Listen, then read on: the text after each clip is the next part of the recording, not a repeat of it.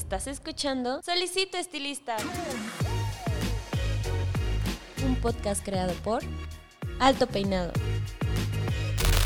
Un espacio donde se cortarán y peinarán ideas de belleza. Bienvenido. Pase y tome asiento.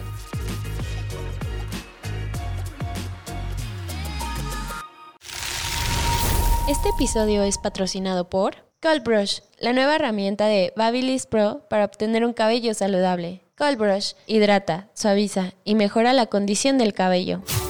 Hola, ¿qué tal? ¿Cómo están? Les habla su host, Paco Martínez, y bienvenidos a una semana más, un episodio más de su podcast Solicito Estilista. Este es ya nuestro episodio número 35.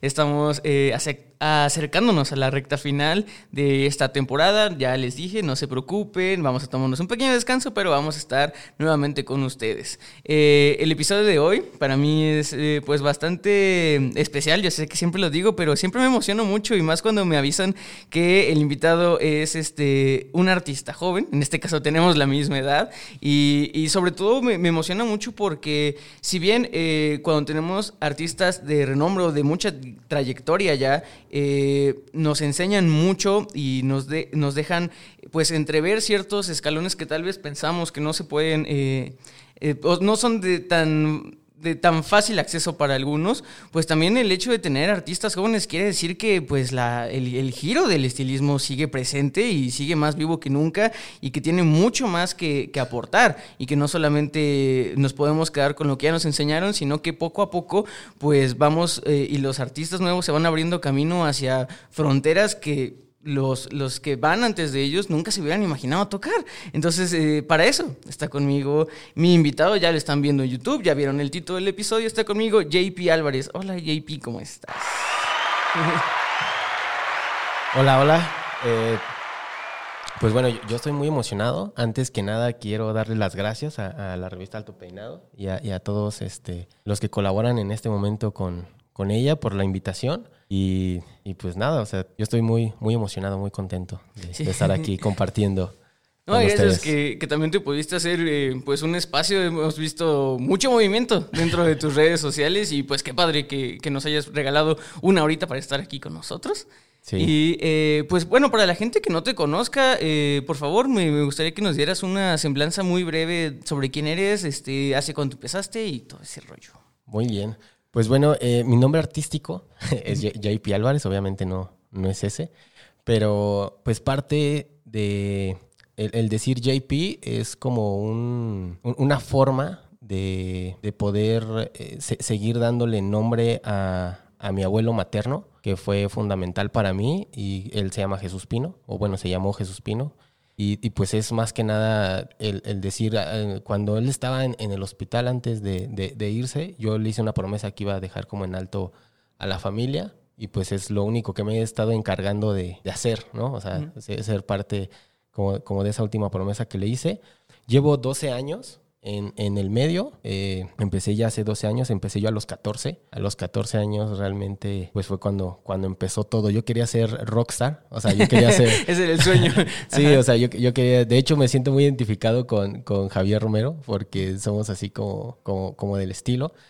Porque yo quería ser músico, o sea, yo quería tocar la guitarra, quería tocar este, la batería, quería ser vocalista de alguna eh, eh, banda de rock o, o algo así.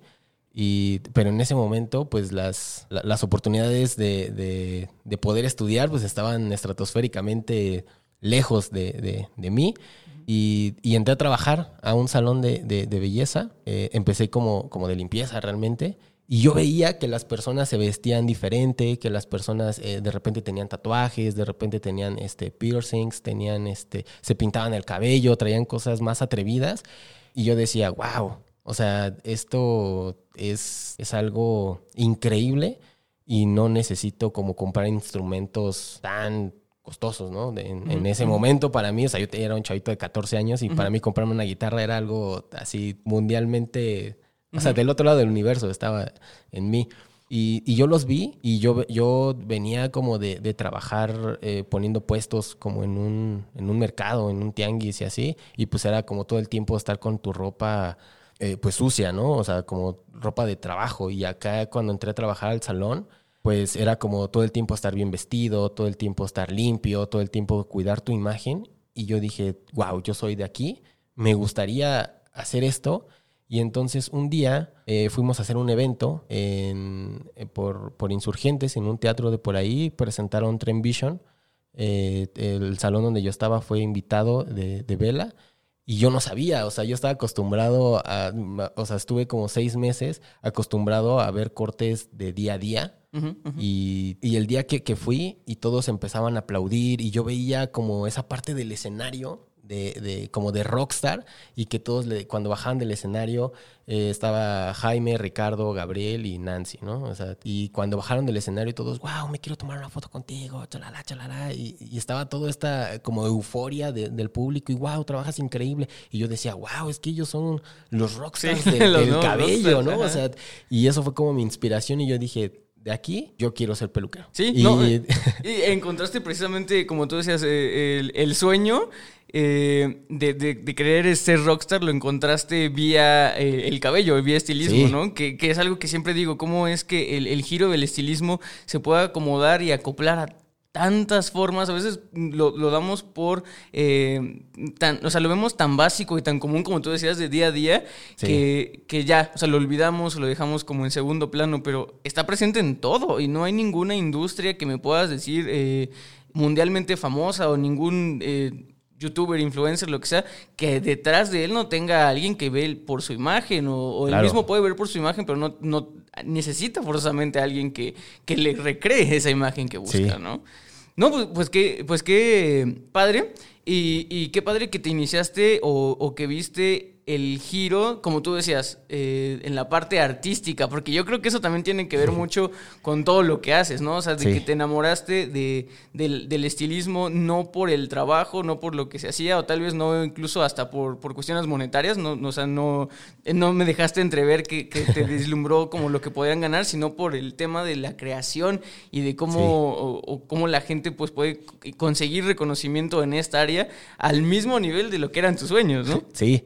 Sí, o sea, realmente, eh, pues yo nunca tuve como, como tema con, con como esas cosas de, de dinero, porque yo siempre he sabido que si tú haces las cosas con amor y compasión, o sea, tu vida se empieza como, como a solucionar por sí sola, sino que, o sea, tú haces cosas para ayudar, entonces primero das y después recibes. Entonces, eso yo lo entendí desde muy chico, o sea, yo siempre era como, siempre he sido como un tipo súper sencillo, súper, ahorita ya soy como un poquito más eh, inspiracional, por, por, llamarlo de, alguna manera, porque pues así se me ha dado, eh, así he tenido que empezar a hacer, porque esa es mi idea, como, como ser una inspiración para más peluqueros que de repente se, se, sienten eh, como reprimidos en, en seguir los, los conceptos que, que, te venden, pues eh, hoy en día las marcas, ¿no? Entonces, pues yo, yo soy como, ahorita en este, en este punto, ya, ya llevo eh, tiempo trabajando en ello,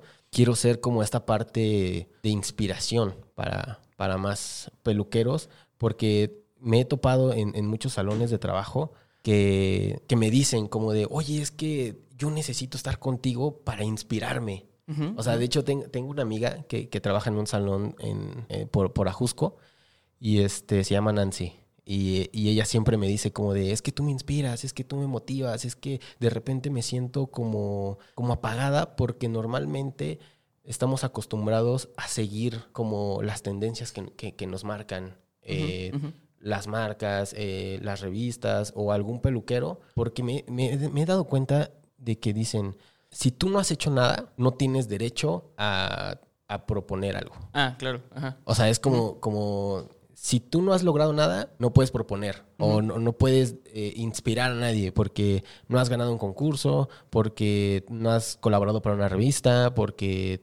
Y, siempre están los mismos de siempre, que son muy profesionales y, y, su trabajo es impresionante, pero realmente nosotros como espectadores no nos damos la oportunidad de decir, este, este chico o esta chica tiene algo nuevo que proponer, pues vamos a ver si, si funciona. No, siempre es como de los que ya tienen más trayectoria son los que solamente pueden eh, proponer, ¿no? Y, es como de, como la educación así como de, tienes que respetar a tus mayores y a, los menores no. Sí, exacto. O sea, nada más te dicen Ajá. como de tienes que respetar a los que son mayores que tú y a los demás, pues no, si quieres, pues no quieres, no, o sea, no es como una ley. Y entonces yo creo que eso se llevó al, al- al plan de trabajo, como, como de que tienes que respetar a los que tienen mayor trayectoria y a los que tienen menor trayectoria, pues no tanto. Sí, se crea una, una jerarquía pues un poco no sustentable, ¿no? Porque Ajá. realmente no, no permite el progreso siempre y cuando haya alguien arriba de ti.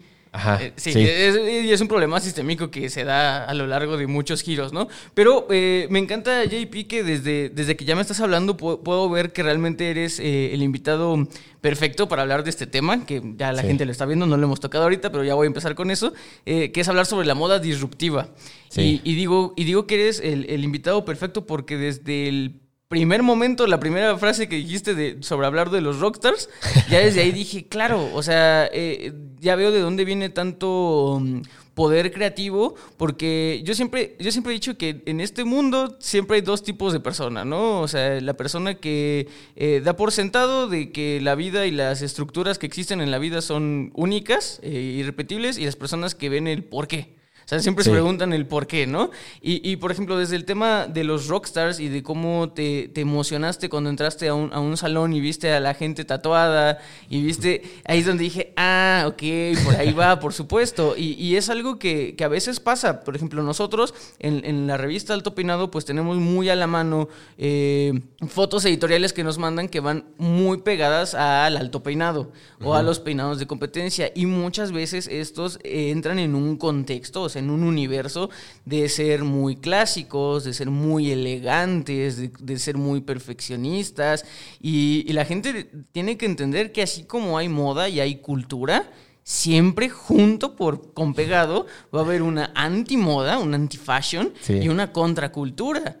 Y eso es algo que va a permear, no importa cuál sistema esté actualmente de moda, por decirlo así. O sea, no Sí. importa cu- cuánto cambie la moda, a su vez siempre va a cambiar así la contracultura y la antimoda, ¿no? El anti-fashion. Sí. Entonces, eh, pues me parece muy interesante que siempre lo, lo buscaste y, y siempre te llamó la atención el lado, pues un poquito más, vamos a llamarlo darquetón de, de- del, del fashion, del rockstarismo, de, de- de la estética, que, que el lado clásico y, y el- que, que a veces es muy fácil caer en eso, porque como Sí. tú decías, a veces eh, eh, por nosotros mismos, por el medio de comunicación o por lo que se está viendo, n- imponemos ciertos estándares y la gente piensa, como tú decías, ¿no? Que eso es eh, lo óptimo, pero también es óptimo y también es muy válido hacerlo todo lo contrario Sí, y, claro. y proponer cosas que, que no sabes de dónde vienen y las grandes contraculturas como eh, la contracultura punk y todo eso, pues viene de ahí, ¿no? Sí. Entonces, eh, pues me gustaría saber cómo eh, llegaste a ese nivel de decir, ¿sabes qué? O sea, me gusta porque aparte yo lo vi en tu Instagram,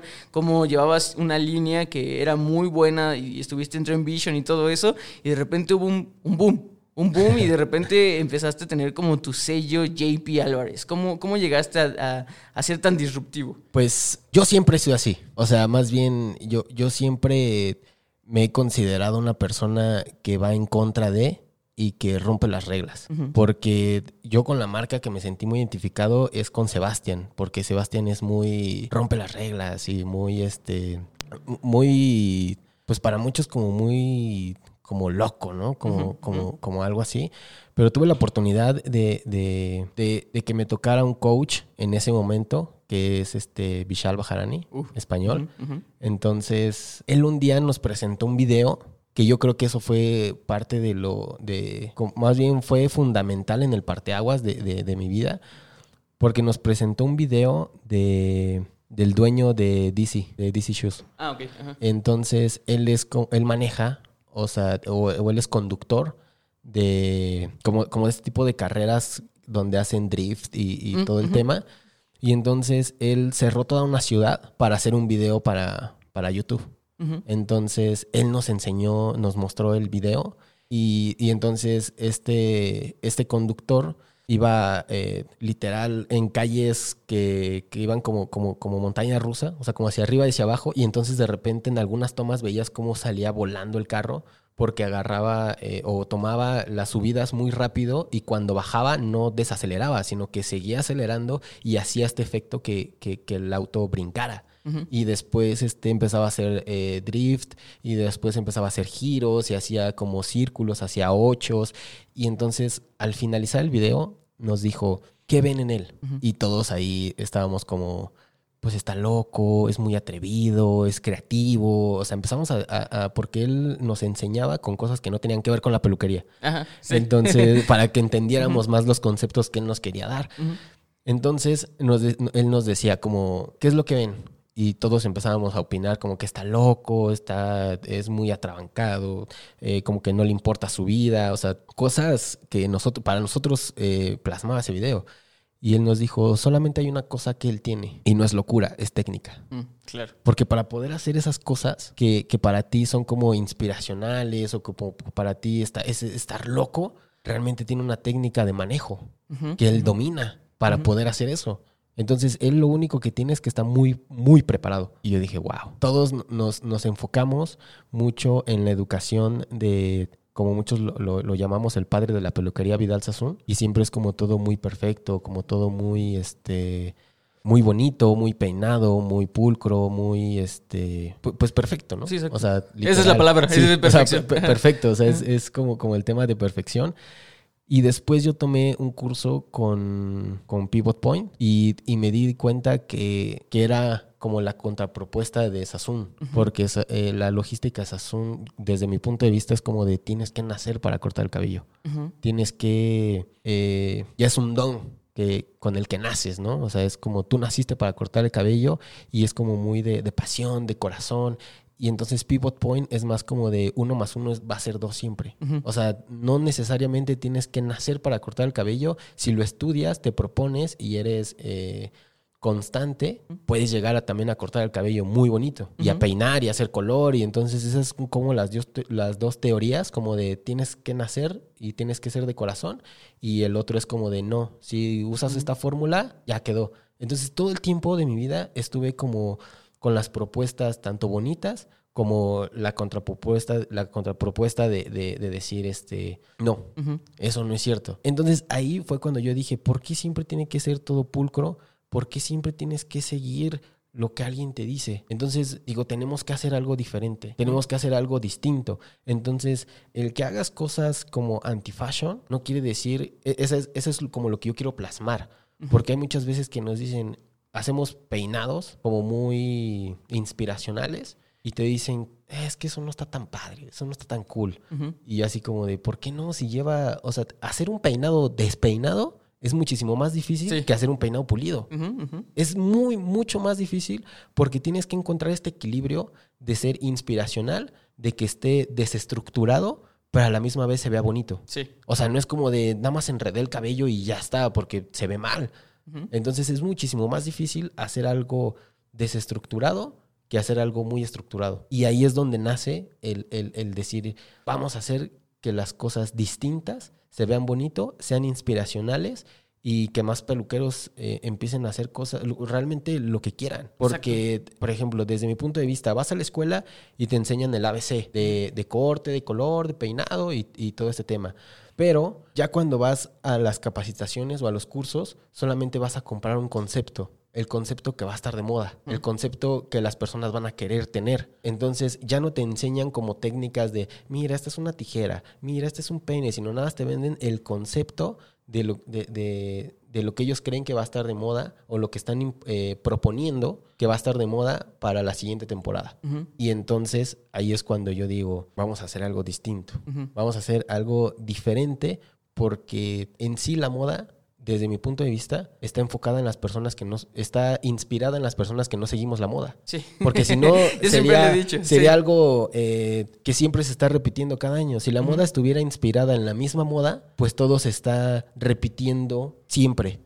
Y no, o sea, realmente la moda está inspirada en lo que, en los que no seguimos la moda. Exacto. O sea, en, en la calle. O sea, hoy vemos eh, personas eh, súper off-white, súper este, flojas, o sea, y, la- y, y marcas ya importantes están siguiendo con esta moda.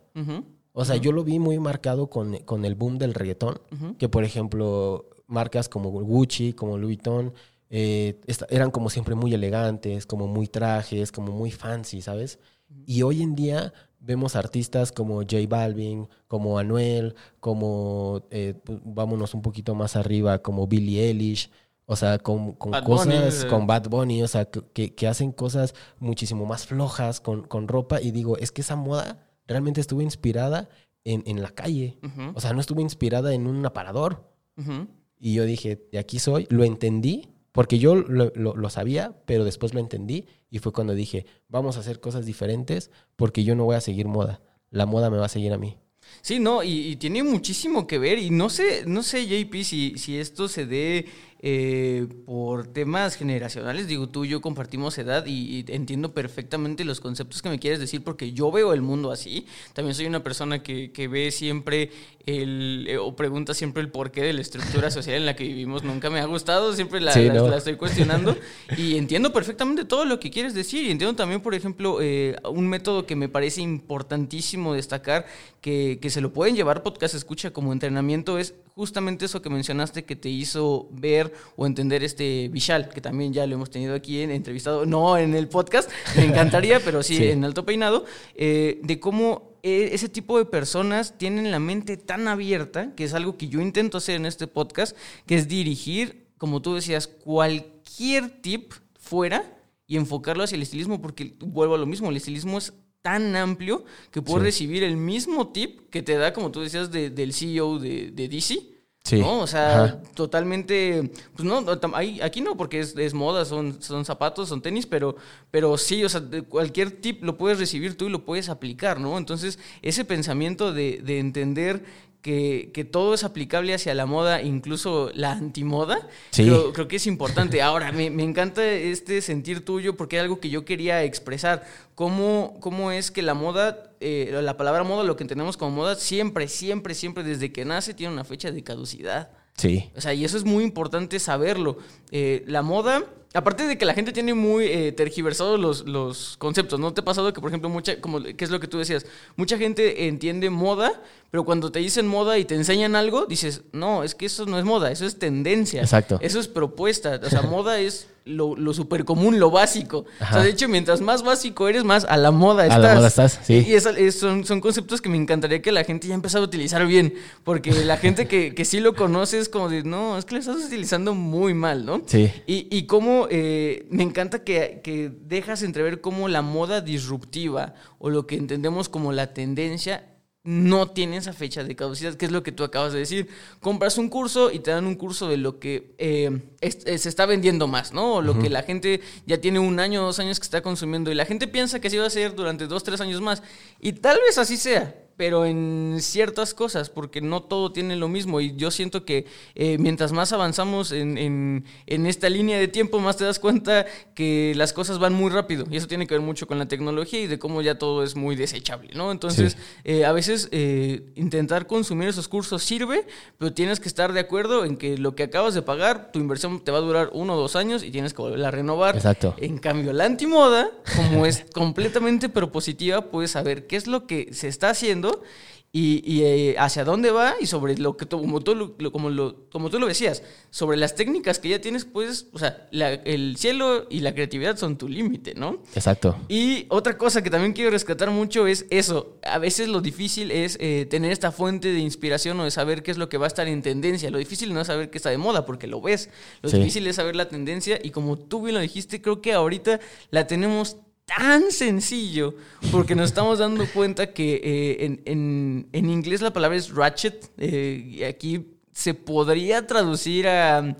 Pues sí, como vago, como desalineado. Sí. Eso es lo que viene de moda. O sea, y lo vemos Sí. tanto en los tenis. O sea, los tenis más hype, ahorita que mencionabas, como, como las grandes marcas, eh, Gucci y todo eso, pasaron de Sí. ser una línea premium y con el hype de Supreme, que es lo voy a rebajar a las calles o. Off-White, o, o sea, como, como todo eso lo vuelve. eh, a- y a veces vemos tenis súper raros, son los más caros, ¿no? Sí. Y- y ya sí, lo- por ejemplo, a, a mí me pasó que, por ejemplo, eh, hay unos tenis fila que... Los de Chile en sí, sí, sí, o sea, era como, por ejemplo, yo los veo y yo digo, wow, o sea, qué súper tenis porque estábamos acostumbrados a los mismos de siempre, ¿no? O sea, como el mismo modelo de siempre y era como muy clásico, muy básico, muy casual o deportivo. y de repente salen estos tenis que son enormes y, y yo digo, wow, o sea, a mí me gusta porque, porque o sea, estoy acostumbrado o últimamente, siempre he estado acostumbrado, pero últimamente lo he potencializado como a decir, lo que nadie quiere, yo lo quiero. O sea, justo eso que nadie quiere, yo lo quiero porque no me gusta ser igual que todos. De hecho, llegó un tiempo en el que yo me compraba eh, ropa, no sé, en cualquier tienda. Y yo lo veía que alguien más lo tenía y lo regalaba. Era así como de, sí, o sea, imagínate, o sea, y pues es que yo era un chavito de 18 años, ganando más de dos cifras a la quincena. Era como de, me podía dar el lujo que yo quisiera, o sea, no tenía responsabilidades de nada. Y era como, si alguien lo tiene, yo ya no lo quiero. Entonces yo empezaba a hacer como le ponía estoperoles a mis suéteres, le ponía pins, le ponía, los rompía. O sea, yo siempre hacía cosas para que, bueno, por lo menos alguien lo trae, pero nadie lo va a tener como yo. Entonces, estos tenis, yo los vi y dije, wow. Y mucha gente de, de mayor de edad, siempre todos, me decían, es que esos tenis eran los que utilizaba el niño Lelo de mi escuela. Y el que traía esos tenis era el Lelo. O sea, están bien feos. Y, que, y yo como, están bien cool. Y hoy en día, pues ya se hicieron tendencia y pues es parte de, pues del cambio. Claro, y, hablando de tenis, pasa muchísimo con los, por ejemplo, los, los Jordan, los, los One, son los, que utilizaban literalmente los basquetbolistas de muy bajos recursos. Ahora son los, los los más hypeados. Lo mismo pasa con los tenis Cortés de Nike. Ah, claro. en muchos lados están prohibidos porque son el uniforme de la Mara Salvatrucha. Ajá. Y, en, muchos, en muchos lados no los venden, pero ahorita son los más hypeados y todo el mundo quiere unos Cortés, ¿no? Sí, y es que, por ejemplo, yo me inspiro mucho en estas personas que, que se dedican como, como a cambiar el, el rumbo por ejemplo, uno de ellos es eh, J Balvin, ¿no?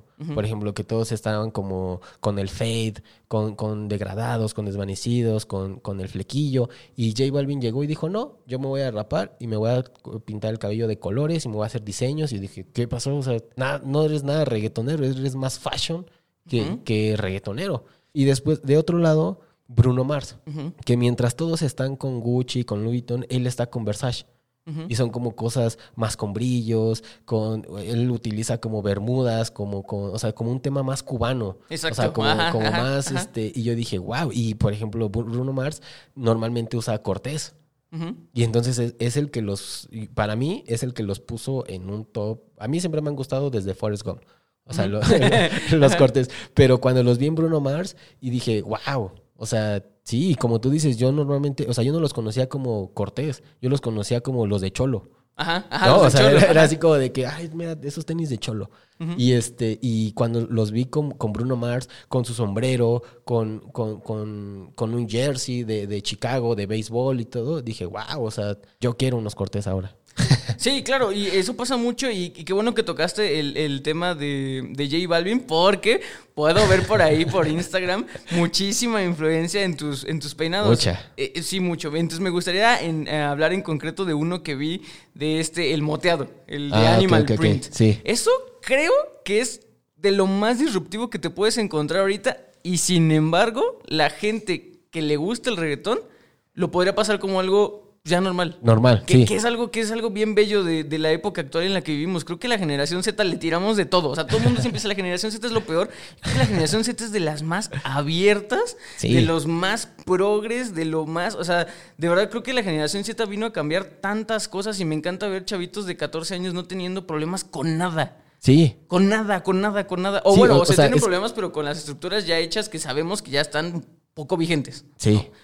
Sí, y es que yo, yo creo que, que, es un tema, o sea, sí de edad, pero yo creo que influye muchas cosas que nos han estado pasando desde antes de la pandemia y, como todo este tema del calentamiento global, de que dejamos de utilizar popotes, de que utilizamos, dejamos de utilizar bolsas, ¿no? Y, todo este rollo, yo creo que esta generación es como más consciente de, de muchas cosas y por lo tanto todo lo ven como positivo. Porque antes era como como muy cerrado la, la, forma de pensar y era como de, no, no, no, esto está mal. O sea, como que le tenían miedo al cambio. Era como de, no, esto es diferente. No, porque no sabemos eh, qué va a pasar. No sé, eh, vi una película que, que, fue cuando entendí esto que se llaman eh, Los Cruz que son como unos este, cavernícolas, y el papá, todo lo que era diferente, morían. O sea, era como de, si te sales al sol, mueres. Si vas más lejos de allá, mueres. Y era como de, mueres, mueres, mueres, mueres. Y, era, y, y literalmente eso yo creo que está pasando en la sociedad. Que era como de, si haces esto, está mal.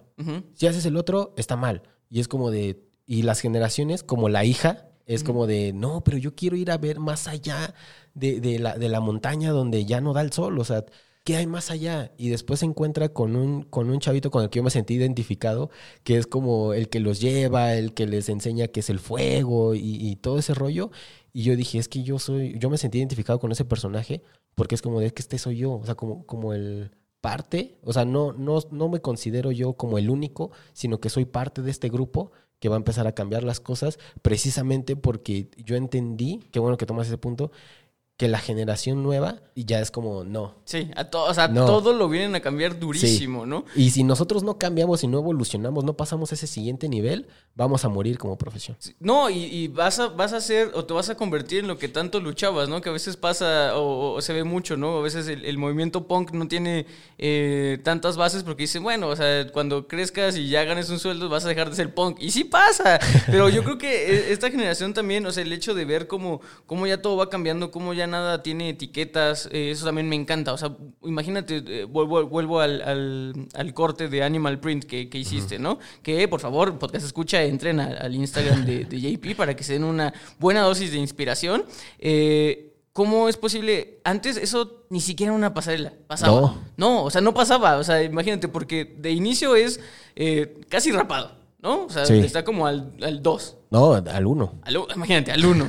De ahí es hacer patrones. Sí. Hacer cada, cada mota y entre cada motita, este, cada manchita, eh, colores. Sí. Un Y color luego diferente. algo que me encanta que no lo he visto, porque ya he visto replicado, eh, te digo, eso viene de J, de J Balvin, ¿no? Es el Sí. que lo puso de moda y lo he visto en otros eh, peluqueros. Pero lo que vi que tú le agregas es como literalmente un graffiti. JP, así, Sí, totalmente pintado. ¿Cómo te atreviste a hacer eso? Porque, mira, él, él realmente es mi primo. Ah, ok. Es, mi primo y, y estábamos haciendo experimentos porque yo le decía, fí- fíjate cómo, cómo empezó todo. Yo siempre dije, mis propuestas eh, tiene que verlas el mundo. O sea, tengo que, tengo que pasar, o sea, porque yo to- tomé varios cursos y en uno de ellos eh, me dijeron una frase que es poderosa para mí, que, que decía o dice, lo que hagas, que lo que hagas en vida resuena en la eternidad. Y yo, y para mí fue como de wow, o sea, pero ¿cómo puedo hacer que esto o, o mis ideas se expandan sin. O sea, si, si estoy como en un cuartito, o sea, todo el tiempo encerrado en, en, en, en un salón y todo el tiempo ir, ir así como con la manada. ¿Cómo, ¿Cómo puedo hacer para que esto se expanda? Y entonces un día le dije, él estaba como de, hey, píntame mi cabello, píntame mi cabello. y yo le dije, pero te vas a dejar hacer lo que yo quiera. Sí, sí, sí, no te preocupes. Pum. O sea, primero le hice unas caritas. Porque estábamos viendo una película eh, que se llama. Ay, se, se- se me fue la onda, pero es, es este, una película de un personaje que tiene como 40 este, personalidades. Ah, eh, split, este, fragmentado. Fragmentado. Entonces estábamos viendo esa película ese día y me dijo como de, hazme algo. Y entonces en lo que se le estaba decolorando el cabello, yo me imaginé y entonces le hice muchos eh, emojis. ok. en, en toda la cabeza, uno enojado, uno triste, uno contento, porque me inspiré como, como en la película. Y, y ya después me dijo como de, me encantó, ya hazme siempre lo que quieras. Y entonces yo dije, no sé si fue, ese- si, si fue tu, tu mejor decisión o tu peor decisión, pero ya de aquí ya, este, ya, ya voy a ser yo siempre. Sí, sí, sí. Entonces yo vi inspirado, eh, me inspiré en, el, en la cabellera de J Balvin, pero no la quería replicar. O sea, no quería hacer la copia, no, no quería hacer. Entonces yo dije, bueno, eh, J Balvin se lo pintó de colores y aparte las manchitas y aparte cada manchita tenía un color dentro. Pues yo lo voy a hacer platinado, porque entonces la gente va a decir, ¿cómo rayos lo platinó y no se le manchó? Ah, claro, porque es como en el filito de la manchita, ¿no? Sí. Ajá. Entonces es como de, ¿cómo, ¿cómo hizo eso? Y después yo dije, le voy a hacer de un lado el, co- como el, el animal print y del otro lado le voy a dar mi toque. Porque tiene que ser, o sea, tienen que saber que yo lo hice. Porque J Balvin es como de, ah, sí, J Balvin, listo. Pero ¿quién lo hizo? Y fue, se te ocurrió fir- firmarlo, Sí, literalmente. claro. O sea, yo dije, eh, todos mis trabajos tienen que llevar mi firma. Entonces, con él siempre he puesto el JP, que, que de hecho con él fue cuando surgió el logo. Ah, O sea, ese logo, o sea, que es como un triangulito invertido. Ajá, ajá. Y este, y ahorita van a empezar de, no, JP es Illuminati. Ah, sí, sí. Ajá. Y este, entonces es como, como que yo dije, lo tengo que firmar porque normalmente todos los que hacen el cabello para los artistas, resalta el artista, más nunca el peluquero. Sí. Por ejemplo, alguien que nos escriba quién, quién le hizo ese trabajo a J Balvin, yo lo sigo en, en Instagram. Ah, ok. Yo sigo al tú- tú peluquero. sí ya haces el Sí, research. claro, sí, ok, sí, sí. ok. O sea, porque digo, si quiero inspirarme, te- tengo que meterme y, o sea, meterme en su cabeza y pensar cómo él piensa y cómo, cómo él, en qué se inspira o, o- o de- a partir de qué toma, el, cuál es su punto de partida para hacer un look. Entonces yo me meto y stalkeo y sigo a los peluqueros de Justin Bieber, de Dua Lipa, de las Kardashian, o sea, porque esto es importante, o sea, hacer tu tarea, o sea, realmente investigar. Si, si te consideras como peluquero, pues, pues hay, que, hay que ir más allá de, de- de- de- de lo que aprendes en la escuela o de lo que ves en revistas, sino sí hacer realmente tu, tu tarea. Entonces yo, yo me meto, investigo y sobre de esa idea yo hago mi propio concepto porque no quiero, no quiero copiar. Sí, no, aparte creo que tienes una eh, superventaja, JP, que es algo que, que yo puedo notar y que a veces eh, eh, mucha gente le gusta. Por ejemplo, me hablas de, de dónde viene tu inspiración, ¿no? Me encanta que me dices de realmente de dónde viene esto y, y puedo dejar ver que incluso tu inspiración todavía es disruptiva. O sea, si tu trabajo es disruptivo, tu Sí, sí, inspiración sí. y de dónde viene es disruptiva, porque me mencionas, por ejemplo, referencias como The Croods o, o, este, Fragmentado, que son películas que a, a lo mejor y si alguien llegara y si quisiera ver muy ostentoso, pues todos sabemos cuando alguien quiere hacerse el ostentoso, porque menciona muchas veces a los clásicos por querer caer nuevamente en el estereotipo de, de Sí. esta moda aceptada, porque ya sabes que si tú, es es bien sabido que si tú eh, haces una referencia a Van Gogh, pues es cultura general, ¿no? Ajá. Entonces, pues te, te vas a ver a lo mejor inteligente, o- pero... Ajá, como pero- culto, ¿no? esa, Como- como sí, sí, culto, sí. pero porque es un artista aceptado. ¿No? Ajá. O sea, ya tiene un renombre y ya. Y en cambio, de, o sea, que me digas así muy quitado la pena, muy, muy fresco. Este, no, pues sí, este, de, de fragmentado y me llegó lo de los emojis y todo eso me deja ver que incluso hasta tus fuentes de creatividad y tus fuentes de, de, de imaginación no vienen de un lugar convencional. O sea, y creo que eso también, vuelvo a lo mismo, te hace el invitado perfecto para hablar sobre, sobre todo este tema di- disruptivo. Sí. Ahora, hay mucha gente ya hablando como de tabús, ¿no? Hemos visto pues, como el lado bonito, pero hay que saber que, que siempre que tú te sales de la línea, la gente te va a señalar. O sea, eso, Sí. es, eso es algo obvio, ¿no? Eso es algo que, que se da a entender. Es como el precio a pagar por ser creativo. Sí. Y se tiene que entender. Eh, y por ejemplo, hablando de los tabús, mucha gente, por ejemplo, podría decir, y, y ha pasado, incluso nosotros, eh, teniendo así las, las revistas en exposiciones, las ven y mucha gente muy cuadrada que solamente se dedica al estilismo por mero negocio porque no, no encuentra en él algo más, una plusvalía, dice, es que este tipo de peinados nunca los voy a hacer. Este tipo de peinados jamás me los van a pedir. Y creo, y para entrar a esto, me- o sea, quiero entender y quiero saber si a ti te pasó así, de que una vez poniendo tus trabajos con tu primo y todo eso, te fueron llegando clientes que querían eso. Sí. Entonces yo siempre le he dicho, no es que no haya clientes que no te lo quieran pedir, es que el mercado general del estilismo está tan abarrotado de lo mismo que no sabes hacia dónde ir y terminas, por ejemplo, muchos clientes que quieren hacerse algo muy eh, arriesgado, muy atrevido, terminan haciéndoselo ellos mismos. Sí. O sea, de hecho, muchas de mis amigas que se tiñen el cabello de, de colores, pues, este, fantasía, se lo hacen ellas mismas porque no han encontrado un estilista que, este, que se dedique a hacer colores fantasía. Entonces, creo que a, a su vez de que este, mm, el especializarse, y eso quiero hablar un poquito más adelante sobre el nicho, eh, el ser disruptivo te va... eh, a lo que quiero llegar es que si, si uno está loco, poniéndolo entre comillas. Ajá, sí, sí, sí, si lo que la está gente piensa normalmente, Ajá, exacto. sí. Si uno está loco, va a llamar a más locos. Y esos locos tienen amigos locos que van a querer hacer cosas de locos. Sí. Y la gente no lo sabe. ¿A ti te pasó algo similar? Sí, sí, y, y- y yo lo entendí. O sea, yo, es que yo, yo tengo un tema entre saber y entender.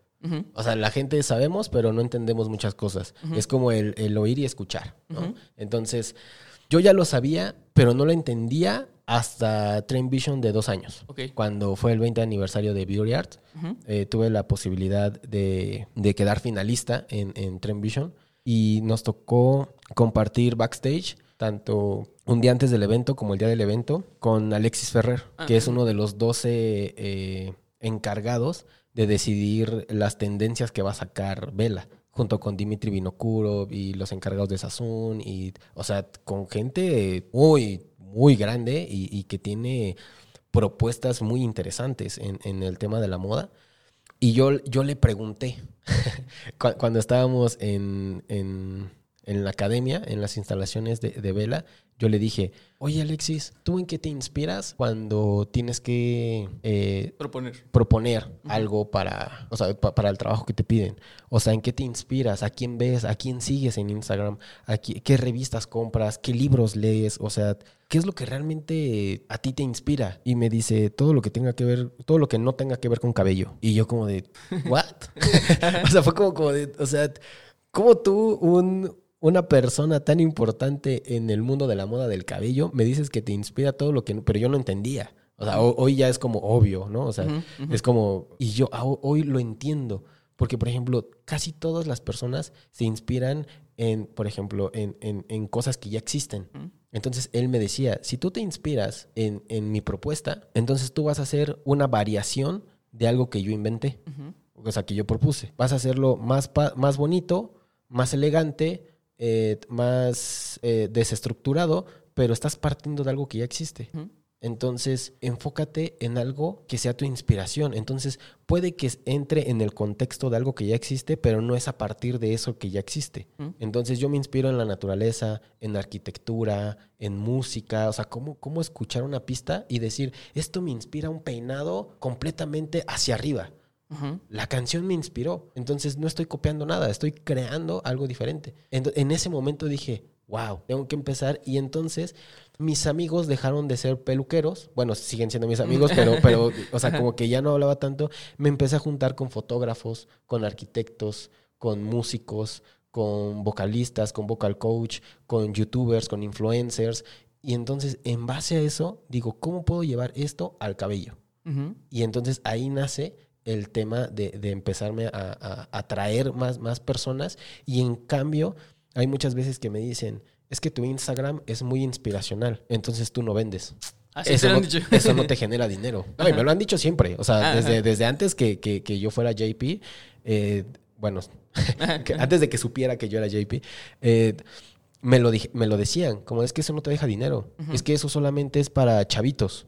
Y los chavitos no tienen para, o sea, no tienen la solvencia económica. Los que tienen la solvencia son los papás y los abuelitos. Entonces tú tienes que atender o tienes que hacer trabajos para señores y súper clásicos y súper en tendencia y súper, este, o sea, súper todo, o sea, súper comercial, Ajá. o sea, vendible, porque eso es lo que te va a dejar dinero. Y, y yo, y yo decía como de, pero ¿por qué? Exacto, siempre es lo mismo, así, ¿por qué? pero ¿por qué tengo que hacer eso? Y entonces yo empezaba a hacer balayage y hacía rubios y hacía cobrizos y hacía rojos.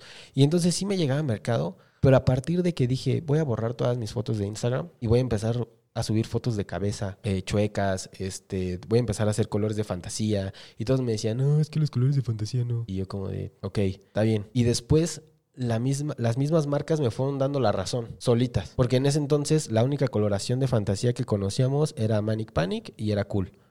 Y entonces después eh, Vela sacó una línea de colores de fantasía que era como la inspiración de los filtros de, De de Instagram. Que lo hablaron con, con Charlie. Y este después sacaron Color Fresh Create y luego eh, L'Oreal sacó una coloración de fantasía y yo dije, es que para allá O es. sea, Exacto, ya lo ves, o sea, lo... O sea, o sea, para allá es. O sea, yo tengo razón. Sí, sí, Entonces sí. Yo, yo era como de, vámonos, vamos a hacer colores de fantasía. Y entonces nadie se quería hacer colores de fantasía, más que las chavitas y en vacaciones. Y entonces yo me acuerdo que era como de, alguien traía el cabello pintado de colores y era como de, ay, mira el chavo, no, se pintó de colores. Y llegaban a sus casas, yo me acuerdo que yo escuchaba a mis primas y a mis tías de, oye, vimos un chavo con el cabello pintado de colores y veía bien padre. O, est- o está loco, no, no sé, o sea, no sé qué se imaginaban, Está pero, pero era Ajá. algo distinto. Sí, Hoy en día vas caminando por la calle y mínimo ves 10 personas sí. con el cabello pintado. Y yo me siento feliz de decir, yo fui parte, uno de, de- de tantas personas que fuimos parte de este cambio de, de cabello de colores. Entonces, mi único como, como, como consejo es como de, si a ti te, te late de corazón eso, hazlo. Y mucha gente, o sea, que ahora les llaman hates, es como de, te van a decir, estás bien, está bien feo, está bien mal, eh, no vas a ganar dinero, eso no se vende, tú quién eres para proponer, tú, eh, no, si, si quieres, pues hazlo. O sea, si te nace del corazón, hazlo, porque yo no lo veo por parte del negocio, yo lo veo por parte de, de arte. O sea, yo a mí, se va a escuchar raro, pero es como de, no es como que me interese mucho la parte del dinero. Lo que me interesa a mí es crear, es es innovar, es hacer cosas nuevas. Y el dinero empezó a llegar por sí solo. Es lo que te iba a decir. O sea, Porque es que muchas entonces veces. la, la gente me cree más a mí que hago cosas inspiracionales que a una persona que hace lo mismo de siempre. Porque la, la- la- y esto es un tipo que así que, que, que, que- está cool que, que Se lo en- lleven. En, mi experiencia, Ujú. sí, claro. Me dicen mis clientes, todos mis clientes me dicen, si puedes hacer eso, puedes hacer cualquier cosa. Claro, sí. Y sí. es como de, sí. bueno, o sea, no, no es como por decir que yo soy el mejor, pero, pero o sea, sí, sí, si de repente llegas a un grado de dificultad de crear algo, de diseñar algo que no existe, pues eso, lógico que sabes replicar algo, que, que alguien quiere algo más bonito, más estético, porque como te digo, el- en el video de, de- del carro tienes la técnica para poder hacer algo inspiracional, entonces obviamente tienes la técnica para hacer algo comercial y, y vende muchísimo más algo que, que la gente diga, wow, que algo que diga, eh, está bonito. No, y es que eh, sí, tienes toda la razón. Incluso eh, el tema de, de cómo, y yo lo he mencionado en varios podcasts, cómo lo importante ahorita no es construirse. O sea, ya creo que la generación, eh, incluso mía, nuestra, y la que viene, ya está muy bien construida. O sea, ya las bases se cimentaron. Ahora lo importante es deconstruirse. ¿No? Y es lo mismo, o sea, y es algo que, que se, que se habla mucho y está muy mucho en boga el de, de construirse, porque es, es eso, o sea, ya tienes las técnicas, ya tienes los fundamentos eh, y ya, o sea, creo que ya llegamos al tope de lo que podría construirse. Ahora importan- Sí. lo importante es con eso generar cosas nuevas eh, que no estaban en el libro generar Sí. cosas que no estaban dentro de la estructura y creo que igual siento yo que es generacional, un poco social, depende de con quién te juntes, como tú decías, este que buscas con quién juntarte, pero creo yo y que la gente todavía no tiene bien metido eso en la cabeza.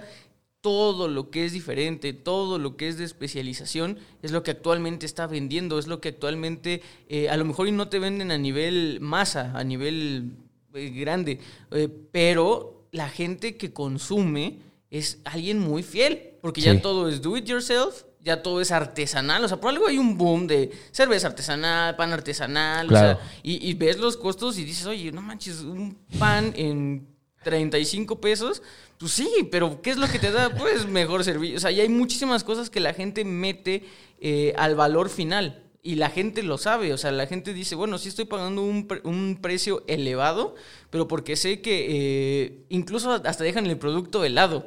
La experiencia me gustó, el Sí. marketing me gustó, me gustó este todo. O sea, incluso como, y bien lo hablamos con, con Fer, con Fernando Tapia, el, el hecho de que el local sea instagrameable, sí, podrá salir hasta tusado y no vas a poder que estás tusado porque el local está precioso. sí. Entonces, eh, eh, la manera en la que consumimos ha cambiado y, digo, eh, esto, es, esto está pasando ahorita, pero nosotros como revista Alto Peinado fuimos eso. O sea, nosotros como, como revista hace 53 años eh, decidimos no ser comercial. Bien, y, Sí. eh, y a la fecha fuimos algo de nicho y eso es a lo que quiero llegar y ya para dar la última parte de cómo encontraste tu nicho. Eh, revista Alto Peinado cuando, cuando se fundó, pues bien pudo haber eh, lanzado y, y te- y tenido dentro de sus páginas pues promocionales de, de marcas que iban a- a- hacia mercados más masivos, pero no, encontramos que también el profesional tenía una necesidad que no se abarcaba, entonces se enfoca y se hace de nicho. Más adelante, ya en la época digital, entendimos que pues necesitamos otra vez cubrir ciertas necesidades digitales y por eso se crea el podcast, por eso está la revista digital. Sí. Y nuevamente, no somos una revista dirigida a masas. No. Entonces, eh, y la pregunta aquí es actual, si quieres seguir el, el formato normal de, y, eh, como el meme, ¿no? Aquí les pregunto a ustedes, ¿qué harían, no? Eh, ¿Preferirían cantidad? ¿Preferirían calidad? Y yo creo que actualmente esta es la época en la que el mercado está tan saturado y va en declive que es el momento óptimo para irse por calidad y por ofrecer servicios distintos, porque ahí es donde está ahora el flujo de efectivo. Ya no está eh, en, en el flujo masivo, ¿por qué? Porque está abarrotado. Sí. Y, y- y si quieres una estética como tú, como tú bien lo decías, puedes salir y pues ver y tienes las estéticas que están dentro de plazas, Sí. las estéticas que están fuera de plazas, la gente que está como freelance. Incluso está tan abarrotado que actualmente el giro puede ser eh, o puedes tener de competencia hasta el primo, el sobrinito temerario que dice voy a cortar el cabello porque lo aprendí en un video de YouTube. Sí. Esa ya es tu competencia, ya te están quitando dinero. En cambio, si tu servicio es más especializado, ahí es donde la gente va a ir. Y entonces me encantaría hablar de un nicho que yo puedo entrever que tienes, que es eh, el corte o el, el- el prestar tus servicios a influencers. sí. ¿Cómo empezó todo eso? ¿Cómo lo has manejado? Y, y- porque es, es importante, porque así como tú me decías, eh, ¿quién es el que le corta el cabello a J Balvin y lo siguen? Yo vi que hace poco, eh, cuando estamos grabando esto, hace una semana, estuviste con Austin Mahon. Sí. Y me encantaría que, ¿qué tal si hay un, por ahí un podcast escucha que vio cómo le quedó el cabello a Austin Mahon y ahora ya sabe que ese peinado es de JP Álvarez. Exacto. Entonces, ¿cómo empezó esto de hablar, de hablar o de, de prestar tus servicios a influencers? ¿Cómo lo has llevado y qué, qué has hecho por eso? Eh, pu- pues mira, eh, todo va en parte con, con el tema de, de cómo, cómo mis creaciones pueden impactar en, en la sociedad, ¿no? O, o en el mundo, o por lo menos aquí en el Distrito Federal. Empezando, ¿no? Así como de... Yo siempre eh, dije, ¿quién? Yo siempre me preguntaba, ¿quién dice qué es lo que va a estar en moda? O sea, ¿quién de repente un día en la mañana se levanta y dice, hoy todos van a querer traer una greca en la ceja? Los influencers. O sea, ¿quién? Sí. O sea, hoy en día sí. Porque antes eran eh, los actores de novela, los galanes, ¿no? Este, las chicas conductoras de, de programas de televisión, este, a lo mejor algún cantante, a lo mejor este, a- al- algún, alguna persona que se ganó el premio al Oscar, que, que decían, wow, o sea, si ella ganó un premio Oscar, yo quiero tener ese rubio. Porque la psicología es como de, si me parezco físicamente, ya estoy un paso más cerca de tener mi éxito. De alguien, o sea, si me parezco a alguien que tiene éxito, yo estoy un paso más cerca de, de- de tener mi éxito. Y eh, no sé por qué, pero yo digo, no, más bien es pararse temprano, irse a trabajar, echarle ganas, ser constante. o sea, todo lo que, eh, lo que va, eso te pondría más cerca todavía. No, no parecerte en el cabello o así, pero pues así, así funciona, ¿no? Así es y también es, es una forma y está bien. El tema es de que yo siempre decía, ¿quién dice hoy rasurados? Hoy barbones. Y me di cuenta que eran esas personas. Por ejemplo, el tema de las barberías, yo me acuerdo que fue en, en unos premios que salió Ricky Martin con un fade peinado de lado, con la línea eh, de un costado y con la barba súper definida y, y larga. Y de ahí todos querían parecerse a Ricky Martin. Ujú. Y entonces después fue cuando fue el cambio de Justin Bieber, que era como el- el- todo el cabello hacia abajo y como, como, como de honguito y todo el tema. Y después salió con los lados recortados y con, con- con- con un peinado hacia arriba. Y de ahí fue pum, barberías, barberías, barberías, barberías. Y ahora veo más barberías que tiendas eh, Sí. de dulces y estas cosas. Entonces dije, ellos, más que, que las tendencias, más que la- las marcas, los artistas y las personas que tienen un impacto eh, para sus seguidores o para sus fans, son los que dicen, si hoy yo digo, hoy me levanté y me tomé una foto y tengo el cabello desordenado, todos van a querer traer ese peinado. Y es como de, pues así se levantó, o sea, ni siquiera se peinó, ni siquiera se lo cortó, o sea, tiene dos semanas sin cortarse y se levantó despeinado, se le ocurrió tomar una foto, la subió, hoy en día es así, y dije, entonces, si yo quiero hacer mis cosas que, que impacten a más personas y yo quiero que tener, entre comillas, como la, la razón en estas cosas de, de hacer cosas distintas, pues entonces tengo que llegar a estas personas que tienen influencia en, en- en el mundo y en la sociedad. Entonces yo empezaba a buscar, porque en ese entonces yo tenía como 600 seguidores en Instagram, y, y yo dije, empecé a buscar. O sea, esto fue en diciembre del año pasado.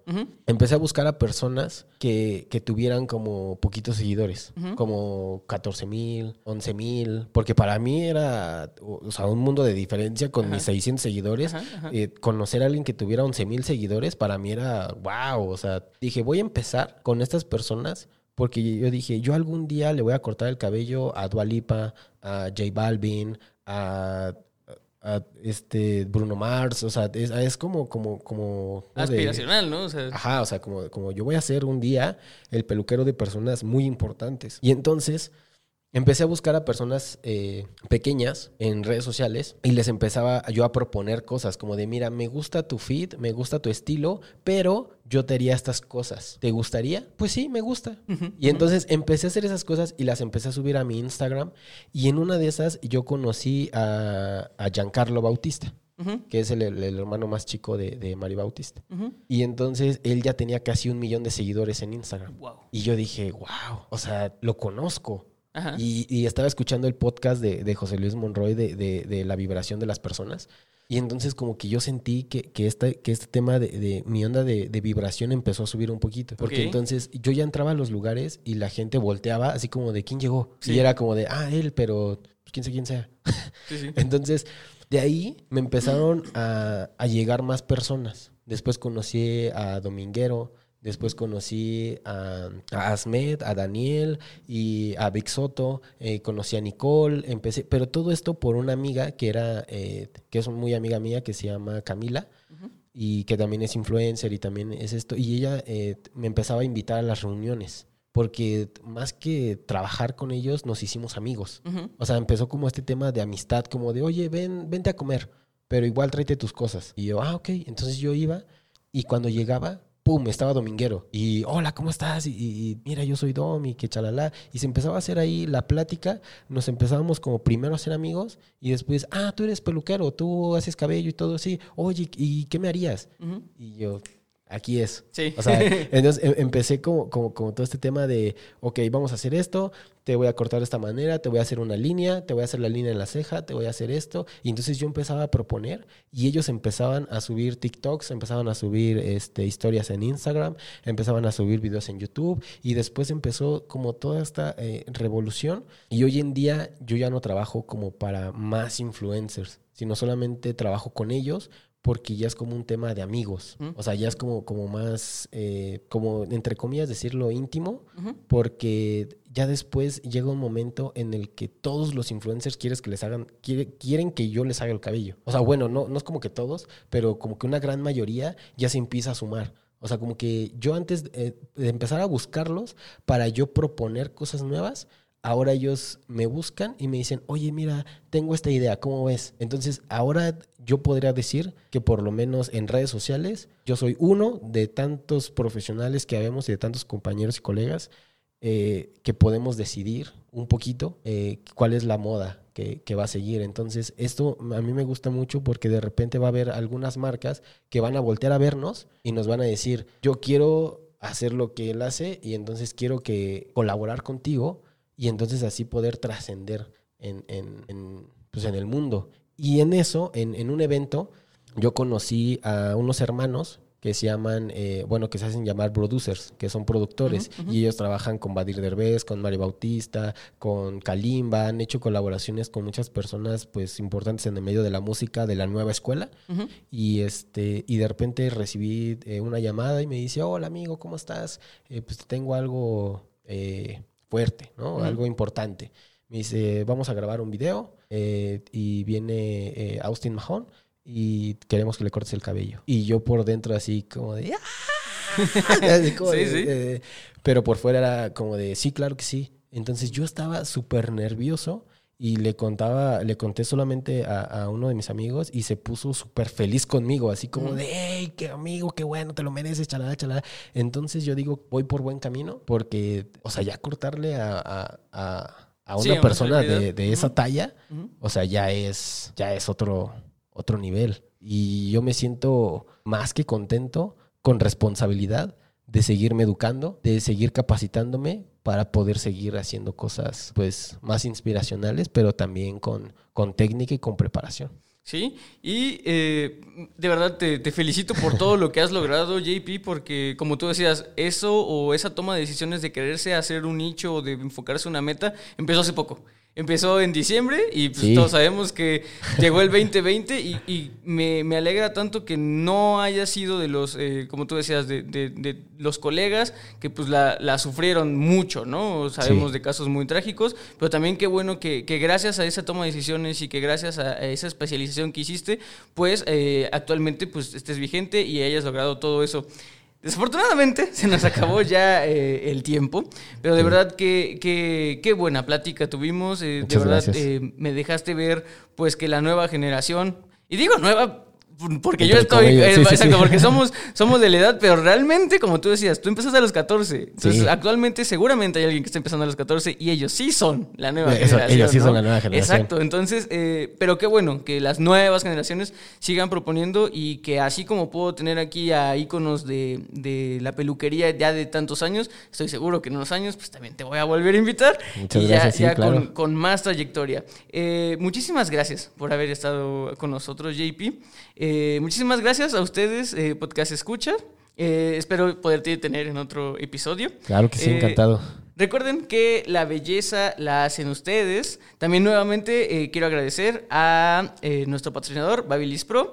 Y a partir de este episodio le damos la bienvenida a su nueva herramienta profesional, Cold Brush. Si quieren saber más de eso, pues sígalos en sus redes sociales, Babilis Pro México. Eh, nuevamente, muchísimas gracias. Nos vemos en el siguiente episodio. Yo fui Paco Martínez. Hasta luego. Esto fue Solicito Estilista, un podcast creado por Alto Peinado.